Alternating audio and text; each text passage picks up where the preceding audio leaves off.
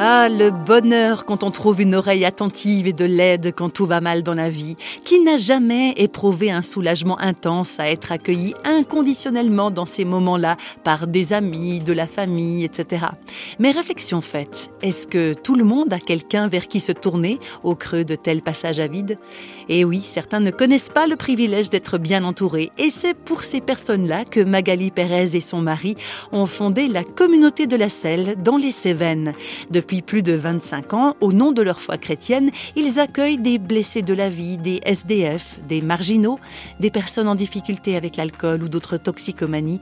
Nous écoutons Magali Pérez. Déjà, les personnes qui se présentent à la maison sont les bienvenues, puisqu'elles sont là. Euh, la plupart du temps, effectivement, on s'aperçoit c'est parce qu'il y, y, a eu un problème, un problème relativement récent ou peut-être plus lointain, par rapport à une cassure, une cassure sociale, un échec, un divorce, une perte d'emploi, perte de logement, perte de repères aussi, euh, euh, des personnes qui arrivent bien blessées et dans des addictions d'alcool ou des dépendances oui, de, médicaments, etc.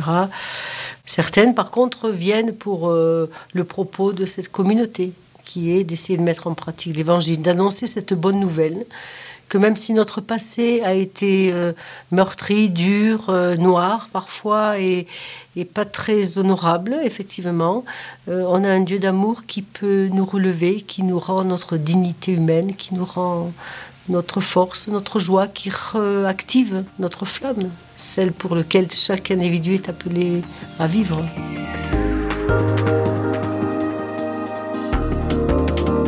Moi qui aujourd'hui ai 56 ans, donc je représente une figure, à la fois une figure d'autorité, à la fois je peux représenter la mère, la femme, enfin plusieurs figures comme ça. Là où les gens sont blessés, c'est vrai que ça peut heurter. Mais c'est là où on doit euh, guérir et essayer de consoler en faisant rien d'extraordinaire, hein, en étant dans l'ordinaire de notre vie. Quoi. Mais c'est vrai qu'on a pu travailler peut-être notamment la compassion, des choses comme ça. Quoi.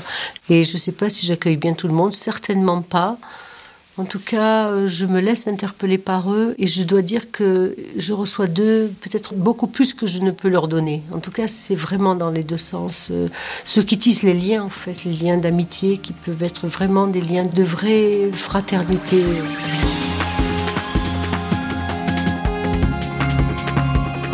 Et pour accueillir tous ces gens le mieux possible, Magali Pérez a découvert une petite clé secrète dont elle parle en toute simplicité c'est savoir euh, être reconnaissante de, dire merci à Dieu. Merci parce que même quand je ne l'avais pas calculé, euh, j'ai vu comment j'avais été protégée dans ma vie, ouais, dans ma vie personnelle aussi. Et là, j'ai pris conscience que j'avais toujours été accompagnée, guidée, protégée et être reconnaissante de, ce que je voyais qui était beau sur cette planète. Les couchers de soleil, les, cultures différentes, les paysages, les, gens, les animaux, les chants d'oiseaux, enfin toute la création. Et, aujourd'hui aussi, des années après, je sens que j'ai besoin de dire merci.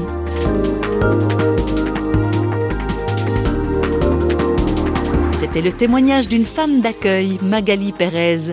La reconnaissance dans le cœur et le cœur sur la main.